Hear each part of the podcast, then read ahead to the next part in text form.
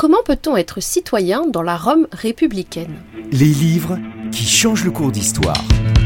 Une série produite par l'Encyclopédie d'histoire numérique de l'Europe Sorbonne Université, avec le LIP, le laboratoire d'innovation pédagogique de Nantes Université. C'est à cette question que répond l'ouvrage de Claude Nicolet, Le métier de citoyen dans la Rome républicaine. Contrairement à notre conception contemporaine de la citoyenneté, fondée sur l'égalité, la citoyenneté dans la Rome républicaine était inégale et proportionnée. Les citoyens dont la fortune et le rang social étaient plus importants avaient des droits politiques supérieurs aux citoyens plus pauvres. Mais un tel système, qui exigeait des citoyens les plus riches une forte participation politique, pouvait-il encore fonctionner dans l'Empire romain avec la multiplication du nombre de citoyens romains passant de 900 000 à plus de 4 millions entre 70 et 28 avant Jésus-Christ, selon les recensements romains? Eh bien oui, mais selon des modalités très différentes.